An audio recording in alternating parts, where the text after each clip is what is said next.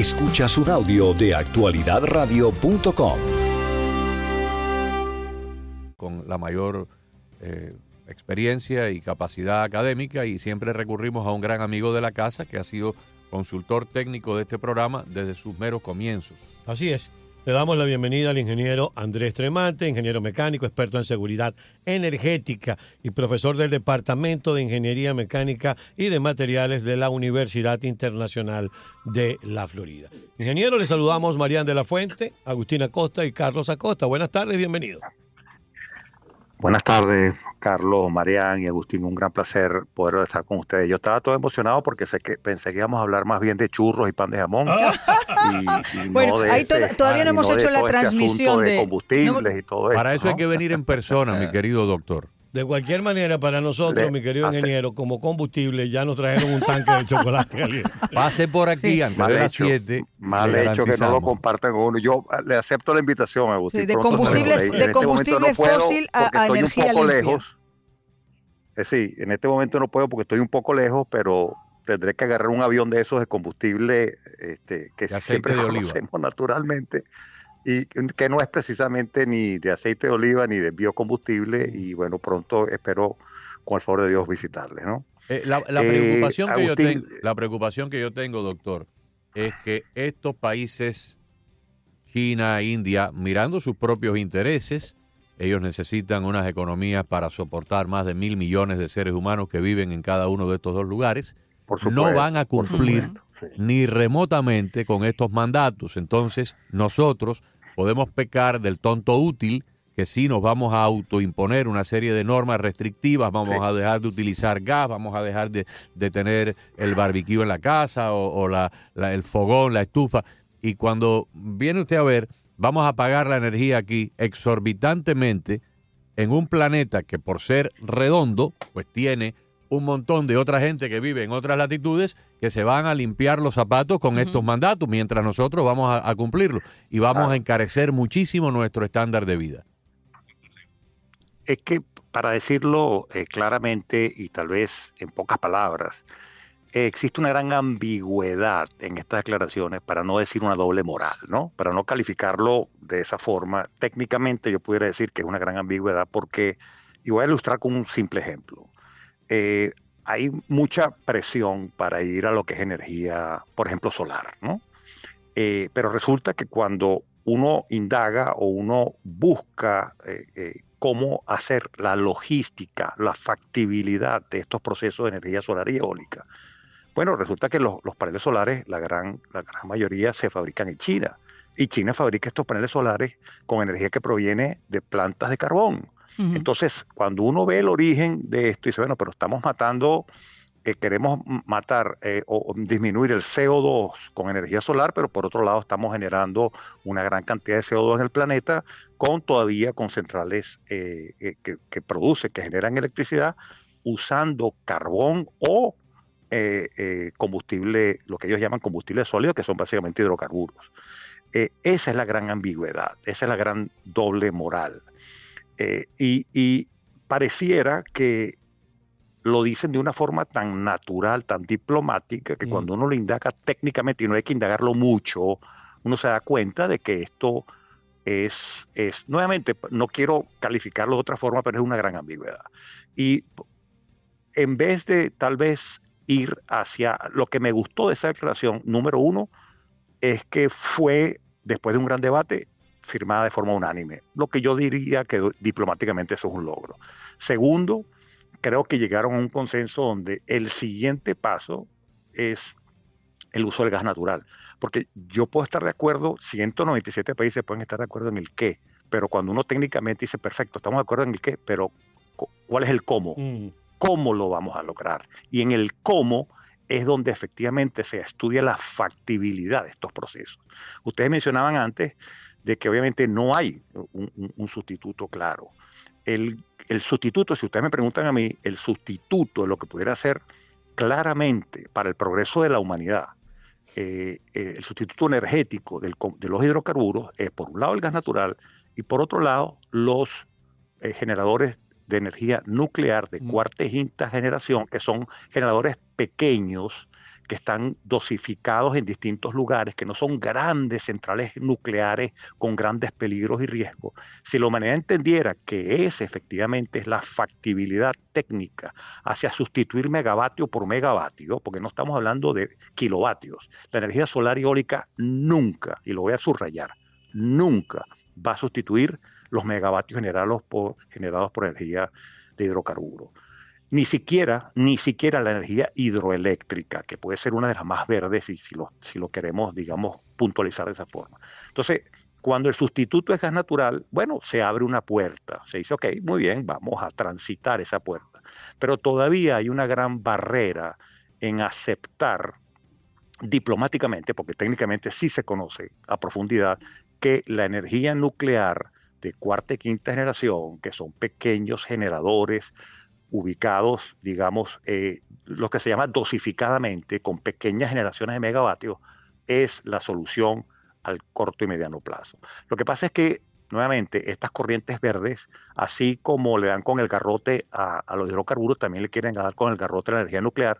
Entonces, bueno, si no nos, como decimos en Venezuela, si no nos agarra el chingo, nos agarra el sin nariz. Entonces pareciera que estamos como que atrapados entre dos aguas y no terminamos de avanzar. Y nuevamente, es, sí, es una declaración diplomática que se puede decir, oye, desde el, desde el protocolo de Kioto de 1997, donde se trataron de, se inició este tipo de discusión, hasta el sol de hoy, donde hay una unanimidad de criterios bajo un lenguaje diplomático, no técnico, esto hay que aclararlo, no técnico, estamos de acuerdo en el qué, pero no en el cómo, bueno, uno pudiera decir que hay un primer paso. Ahora, ingeniero, pero es que también pareciera sin mostrar una planificación ni un cronograma con el respaldo, ya te dicen, esto lo debemos hacer en, creo que dijeron algo así como en una década, una década y media, o sea, mm. pusieron hasta un plazo y entonces uno dice, espérate, lo que decía Agustín al principio, usted ha dado una muy pedagógica y atinada explicación. Cuando tú dices esto es cuando ya el sustituto está listo. Entonces, además, puedes hacer el cronograma y decir, bueno, para la década de los 30, es decir, para, para el año 35, para el año 38, ya estaremos en un tanto por ciento migrados a combustibles eh, no contaminantes. Pero, pero mientras tanto, mientras tanto no hay, no hay para dónde, para decirlo también en buen venezolano. Sí, mientras tanto decimos, bueno, pon ahí 2050 y ya veremos. explico? Es como para quitarse el peso de encima. O sea, para terminar la reunión, hacer la foto y chao. Y hay un negocio. Y, no podemos negar que detrás que no hay. un negocio. Por supuesto. Eh, yo le quería... Bueno, sí, sí, es la ambigüedad que, que yo te comentaba. Exactamente es esa. Sí. Mire, antes que Marian, eh, apuntando a lo que dice Carlos, antes de que Marian haga su, su pregunta. Si mañana yo tuviera durante la madrugada un sueño inspirado por Nicolás Tesla y por Albert Einstein y me dieran en sueños la fórmula de la energía gratis, mm. sea hidrógeno o sea plasma o sea no sé qué, eh, el pipí de la abeja, la energía gratis. Y al día siguiente hago una conferencia de prensa y digo, tengo esta fórmula, energía gratis para el planeta entero.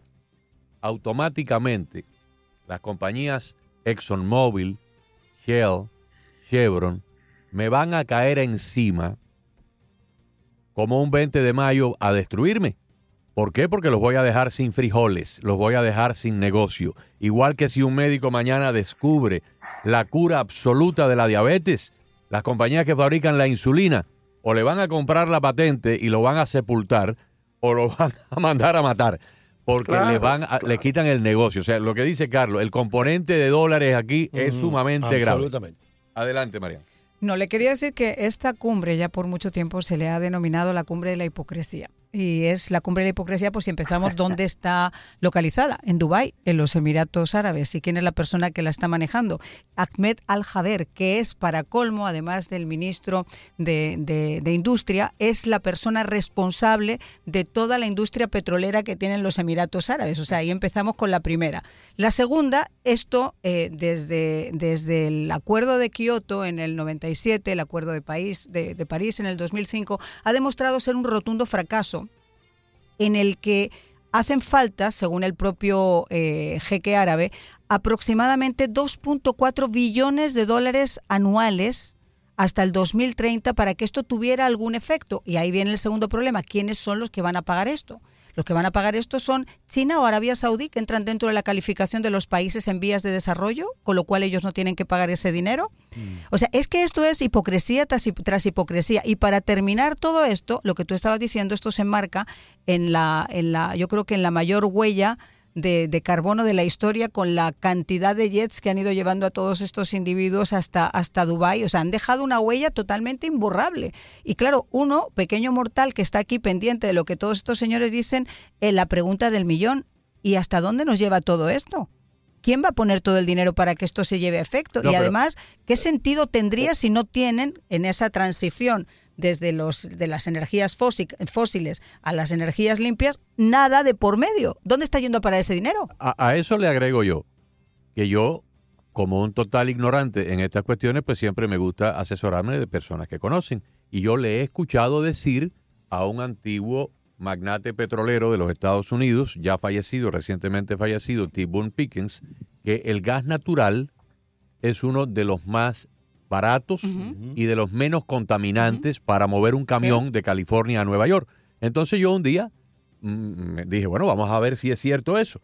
Y llamamos a Horacio Medina, ingeniero petroquímico, experto en estas cuestiones, y efectivamente corroboró ese asunto. Entonces, a los pocos días de Horacio venir aquí y darnos ese testimonio, sale una política del gobierno federal del presidente Biden para prohibir las estufas de gas en los Estados Unidos, cuando en las zonas rurales, donde a veces no hay buenos, buenos servicios eléctricos, las personas cocinan con, con gas, pero todos los restaurantes, todos los restaurantes cocinan con gas, porque por ejemplo, para cualquiera de los restaurantes que anunciamos nosotros, es prohibitivamente casi que imposible cocinar esa misma comida para 200, 300, 500 comensales. Con electricidad, utilizan el gas. En Nueva York le están quitando a los edificios nuevos, no les permiten, no les dan permiso para, instalar eh, eh, las tuberías de gas. Le están quitando a, los, a los edificios el gas. Entonces uno escucha eso y dice, bueno, si el gas es lo que está proponiendo esta cubre de los Emiratos Árabes, nuestro gobierno no se ha enterado que hacia ahí nos vamos. Doctor Tremante. Es que, fíjate, Agustín, y, lo que voy a empezar con lo que, que decía María, ¿no? Eh, el, negocio, nuevamente, si cuando hablamos del cómo, tal vez el único cómo que se trata de responder es cómo vamos a hacer el negocio, no la factibilidad técnica. Es decir, eh, cómo establecemos las líneas de producción en cuanto y tanto yo pueda participar y qué tajada voy a tener yo. Dubai, que eso se haya hecho en Dubai es un mensaje muy claro. Lo estamos haciendo en la boca del león. Mm. Lo estamos haciendo y lo vamos a discutir a nuestra manera, en el mundo petrolero. De hecho, no se llegó antes a ese acuerdo porque los países, básicamente entre ellos, los, Emiratos y Arabia Saudita, se oponían a muchas palabras diplomáticas que salían ahí que iban en contra de sus propios intereses. Entonces, obviamente, siempre vamos a transitar un camino que sea cuánto es mejor el negocio que la factibilidad técnica, porque hay un gran desarrollo en estos momentos en lo que es la fusión nuclear, que es como el sol genera energía. Hay muchas limitaciones técnicas aún en cuanto a que esa fusión pueda ser generada de forma segura, pero el hombre pronto va a llegar a poder producir con fusión nuclear y sustituir la fisión nuclear. Eso por un lado. Entonces, si tal vez si ahí se responde algún cómo, se abre algún cómo, es el cómo hacemos el negocio. Y Agustín, eh, lamentablemente, eh, cuando tratamos de poner en perspectiva lo del gas natural, como lo dijo muy, muy bien amigo Horacio, eh, el gas es un gran sustituto, es un gran sustituto con todos sus problemas de transporte y logísticos que puede tener cuando comparamos uno a uno el gas con el, con el crudo sólido líquido. pero, pero, pero inevitablemente, inevitablemente, no podemos sustituir del día de hoy para la mañana. Creo que en algún programa una vez mencionábamos que qué hacemos si con una varita mágica mm.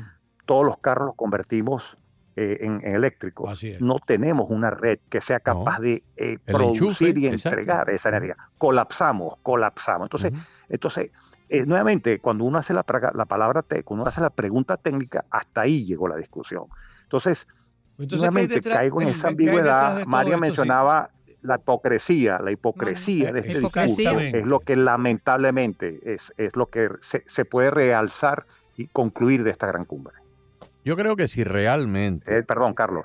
No, no, no, no, simplemente decía, entonces, ¿qué hay detrás de todo esto? Porque vamos a estar claros, la gente que está sentada ahí sabe, algunos, un poco lo que sabe usted, algunos tendrán sus asesores. Ahí el saber que no estamos, como usted ha dicho, no, no tenemos la posibilidad de si mañana convertimos todos los carros con una varita mágica, los convertimos en carros eléctricos, no hay ni suficientes baterías, ni lugares para recarga y, se produce un colapso en, en, materia de transporte de vehículos. Entonces, ¿qué hay y es mucho peor el remedio que la enfermedad. es, el negocio, es el negocio, es la palabra es así como Hipocresía el negocio, punto, para ponerlo. Hipocresía y simplemente lo que es la ambigüedad para llevarlo a negocio. Si yo participo, si mi tajada es de una forma satisfactoria para mí en el nuevo negocio, entonces avanzamos en ese sentido. Si no, no. Si no, no. Simplemente es así. Pero fíjense si eh, es, así. La, otra declaración. Sí, adelante.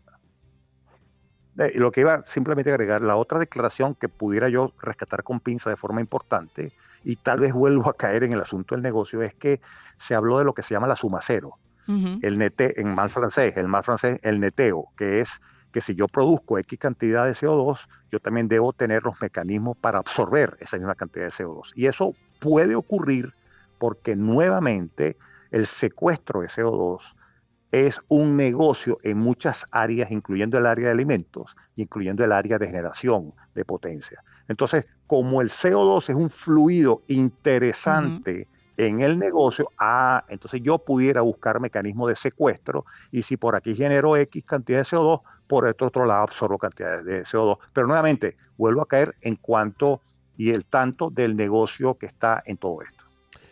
Hay dos momentos en la historia americana de los últimos 100 años que nos indican que nosotros como país tenemos la capacidad en ciertos momentos de hacer cosas que se consideraban imposibles. Por ejemplo, nosotros no teníamos la capacidad industrial. O sea, déjeme reformular la, frase. Nosotros no estábamos preparados para entrar en guerra ni con Alemania ni con Japón cuando se produjo eh, la Segunda Guerra Mundial. Porque Estados Unidos tenía un aparato militar, pero no tenía para pelear dos frentes al mismo tiempo. No estábamos preparados para eso. De pronto los japoneses nos atacan y se convirtió del día a la, noche toda nuestra industria automotriz, nuestra industria siderúrgica, se convirtió en un esfuerzo de guerra. Las fábricas que estaban fabricando automóviles y fabricando jeeps, exacto, y fabricando autobuses y estaban fabricando vigas de acero para los eh, rascacielos, de pronto empezaron a fabricar productos para el esfuerzo de guerra y por eso le ganamos, porque teníamos esa capacidad. Años después, el presidente Kennedy se paró un día y contrario a lo que le habían dicho los analistas y los, eh, expertos de su, de, su, de su entorno, que le dijeron no tenemos la tecnología para llegar a la luna, dijo antes del final de esta década vamos a estar en la luna. Y se creó un compromiso de las grandes universidades, de los grandes centros de investigación, el Massachusetts Institute of Technology, Georgia Tech, y las grandes compañías y todo el mundo se apretó el cinturón y llegamos a la luna varios años antes de que terminara la década. No teníamos en ese momento la capacidad de hacerlo y llegamos. Entonces a mí me parece que estos países pudieran decir, bueno, vamos a ponernos cada uno de nosotros con una suma de dinero proporcional a nuestro país, a nuestro Producto Interno Bruto. Francia pone un billete, los chinos ponen otro, y vamos a convocar a las mentes más brillantes del planeta a desarrollar el hidrógeno. ¿Por qué el hidrógeno? Bueno, porque el hidrógeno sale del agua. Usted descompone una molécula de agua y tiene una molécula, tiene eh, eh, hidrógeno, hay ahí, y además no contamina porque lo que sale por el tubo de escape luego es vapor de agua. Y tal vez en 15, 20, 30 años, todo el mundo enfocado en lo mismo, pudiéramos desarrollar a nivel planetario un combustible a base de hidrógeno. Pero una cosa es hablar con un lado de la boca y por el otro lado está recibiendo contribuciones de campaña de las grandes compañías petroleras. es. que ese, es el tema por el que yo hablaba de la, de la hipocresía. Por un lado, la Unión Europea está sacrificando y condenando a sus agricultores, por ejemplo, con el tema de, la, de los fertilizantes, y los están condenando a la miseria, están incluso sacrificando ganado.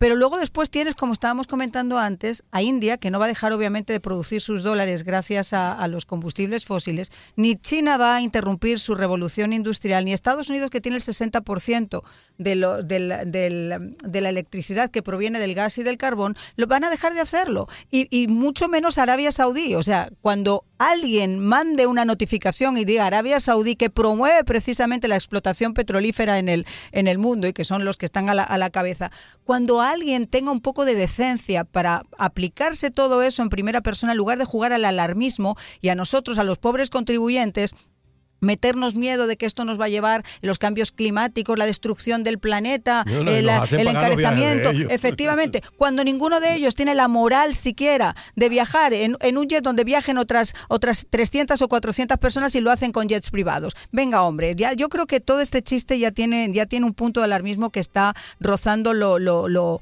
lo, lo terrible y la gente se da cuenta, porque de cuando hablamos de planeta, ¿de qué planeta estamos hablando? Cuando Estados Unidos dice que no pueden eh, seguir produciendo o excavando en Estados Unidos porque hay que proteger el medio ambiente hay que proteger el planeta, pero le pide a Arabia Saudita o le pide a Rusia o al que sea que lo haga, es que, eh, perdón, es que no estamos, no están en el mapa. ¿O qué, de qué clase de planeta estamos hablando? ¿Es el planeta que nos interesa según nos interesa? Sí, eh, a, mí como técnico me encantaría compaginar esas dos agendas y lamentablemente no está ocurriendo. Uno pudiera decir, esta es la agenda técnica de la factibilidad y la podemos compaginar con esa agenda diplomática o política de buenas intenciones. Eh, hay muchos ejemplos, como el que mencionaba Agustín de la industria bélica, y tal vez yo mencionaría uno, uno más reciente. En la industria automotriz de los años 70 conocía la tecnología para el desarrollo de vehículos eléctricos y todos ellos apagaron esa iniciativa porque no les interesaba cambiar sus líneas de producción. Ingeniero, ellos y se hizo un ensayo, incluso en Venezuela se hizo un ensayo con gas natural para vehículos. Sí, sí, eh, sí, fue en los, en los 80 se hizo el estudio de GNB de gas natural, eso es correcto.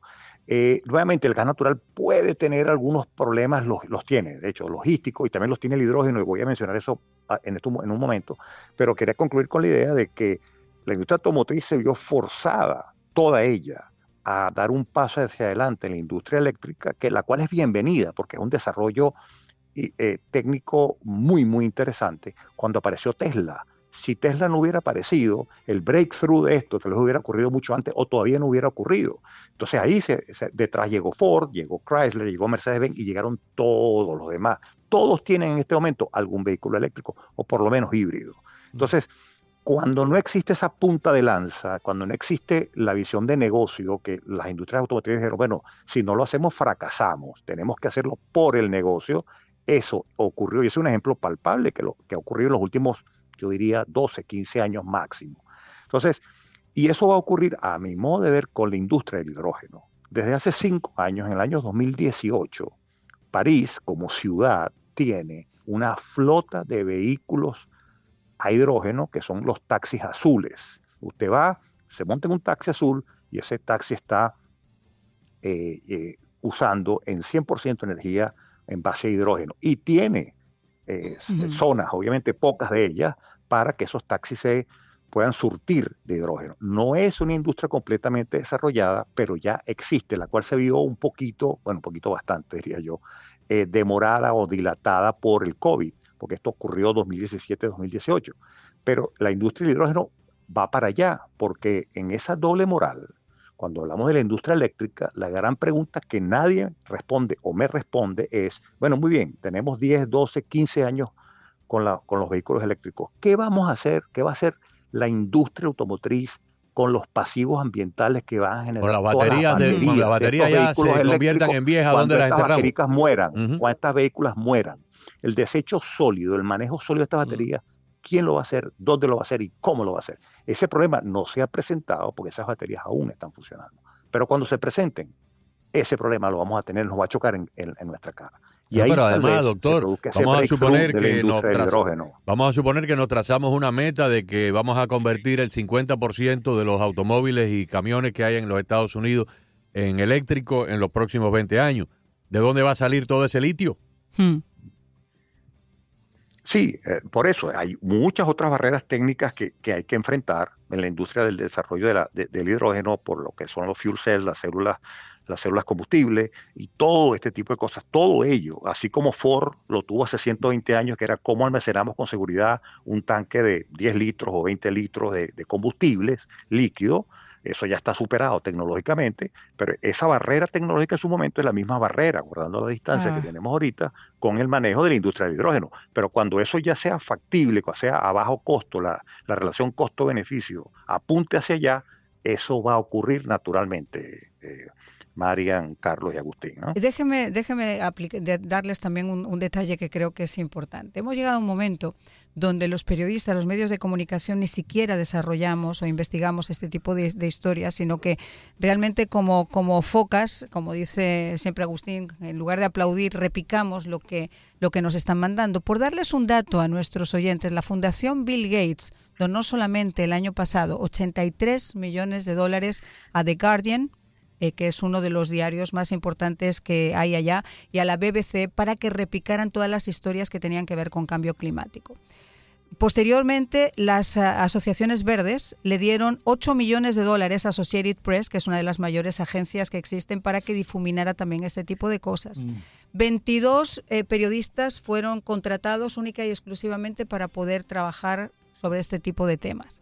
Y para que el alarmismo, si no estaba suficientemente servido, se sirviera un poco más, el señor, eh, el, secretario general de Naciones Unidas, Antonio Guterres, dijo que la humanidad estaba al borde de la extinción porque, porque la era de los combustibles fósiles eh, había acabado con ella o estaba a punto de acabar con ella sin darse cuenta que la revolución industrial, gracias a la revolución industrial, que yo creo que fue uno de los episodios más importantes de, nuestra historia, dice todo lo, todo lo contrario.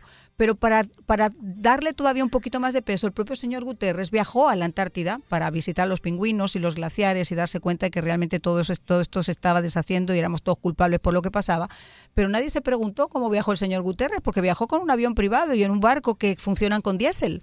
Entonces, si no fuera por ese diésel que ha habido a remo, Ahí no está, llega. Ahí está la gran hipocresía. ¿Por qué no hacen esa cumbre, no la hacen como cuando hacían las cumbres en las pandemias? ¿Ah? por, por, telemática, cada quien con frente a su computadora y, así no gastan combustible. creo que y ponen a sus contribuyentes a pagar que, que el clima está cambiando es cierto, pero llegar al alarmismo de que ahora hay que cambiar todo esto y, y además por, por, por por sedes o por, o por eh, eh, fracciones del planeta, es lo más ridículo que yo he escuchado en los años de mi vida. Bueno, por ahí nos dicen, no, que María, yo iba hacia allá. se derritió y entonces este el, el, calentamiento global y el asunto. Entonces uno comienza a, a, averiguar.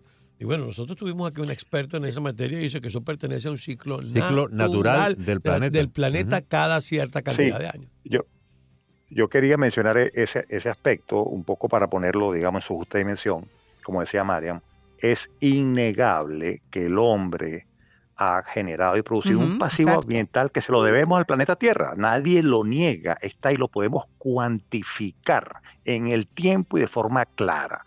Y podemos hacer, podemos desarrollar muchas tecnologías y muchas herramientas que vayan a reducir ese pasivo y a tal vez a devolverle ese, ese pasivo ambiental. Eso, eso, claro que el hombre tiene la tecnología y el capital humano y monetario para hacerlo. Pero de ahí a que digamos que esto es el culpable de todo lo que está allá, bueno, puede haber un gran, un gran trecho. ¿Me explico? Uno puede Las decir bueno, sí, localmente puede haber un toque aquí, puede haber otro allá, porque sí lo hay, sí lo hay, pero que se politice el tema y lo usen, como ustedes decían, Mariana, en temas para para poder promover cierta agenda, bueno, ahí sí hay mucho trecho. En 1993, Exacto. En 1993, en Filipinas, estalló o entró en erupción un volcán llamado el Pinatubo. Y yo recuerdo perfectamente, llevaba yo como dos años en la radio de noticias, había hecho ya la transición de la radio musical a la radio de noticias, y recuerdo perfectamente, porque me llamó poderosamente la atención esta noticia, que varios científicos calcularon que las toneladas métricas o los los miles, miles, miles de toneladas métricas que el Pinatubo había lanzado a la atmósfera y la, nube de cenizas de Pinatubo llegó a Brasil, Equivalía a 60 años de la suma de todas las chimeneas industriales. Un solo eh, volcán. Claro. Un solo volcán. Agustín, y, eso no quita que nosotros hayamos puesto nuestra partecita. No, no, no, no, claro y aceptemos nuestra culpa, y aceptemos nuestra culpa. Claro, es lo que yo decía, que el cambio climático ese pasivo. y, y, a mí me gustaría ver más bien ver, más que una agenda de, CO2, está bien, que la podemos llevar, es quién está hablando de la calidad de nuestras aguas, quién está hablando de la calidad de, nuestras tierras, que es donde, donde ahí efectivamente tenemos que caer el tema. O sea, hay un pasivo ambiental, lo hay. ¿Dónde hay una afección inmediata? En la calidad de nuestras aguas y en la calidad de nuestras tierras y tal vez la calidad del aire que respiramos. Pero el asunto del CO2 es mucho más a largo plazo, que también se puede atender, pero no es la inmediatez que nos están vendiendo. Eso yo creo que resume lo dejo con una inquietud porque sé que está de viaje.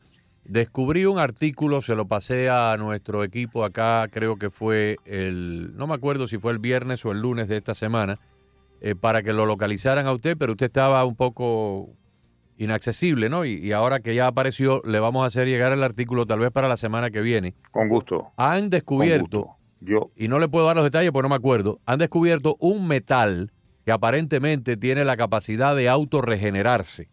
Y esto sería la solución para lo que es la fatiga de metales, esas fisuras microscópicas que aparecen en la sala de los aviones y aparecen en, en ciertos eh, edificios y ciertas cosas que pueden llevar a producir una crisis, una, una, una catástrofe. Este metal se corrige a sí mismo y se repara a sí mismo, como, como cuando uno tiene una cicatriz, el cuerpo humano pues va llenando el tejido y a fin de cuentas la cicatriz desaparece por un proceso eh, de autorreparación del, del organismo humano. Este metal tiene esa capacidad, por lo menos en los ensayos de laboratorio. Agustín, al mejor estilo de Terminator. Exactamente, lo mencionan, lo mencionan en el artículo, mencionan aquel robot que peleaba contra Arnold Schwarzenegger en Terminator. Le disparaba, Ese mismo. y se volvía en el antebrazo y de pronto se y se regeneraba, sí señor. Así es. Lo mencionan en el artículo Terminator. Así, que le voy a pasar el artículo a través de Maite Rodríguez para que lo, con gusto con gusto y, como este fin de semana, con el favor de Dios, ya regreso a Miami, acepto la semana que viene la invitación para los churros y el pan de jamón. Eso está hecho, el chocolate está listo. ese cabo suelto. Mi querido amigo. Avise antes para lo de los churros, porque si llega sin avisar, capaz que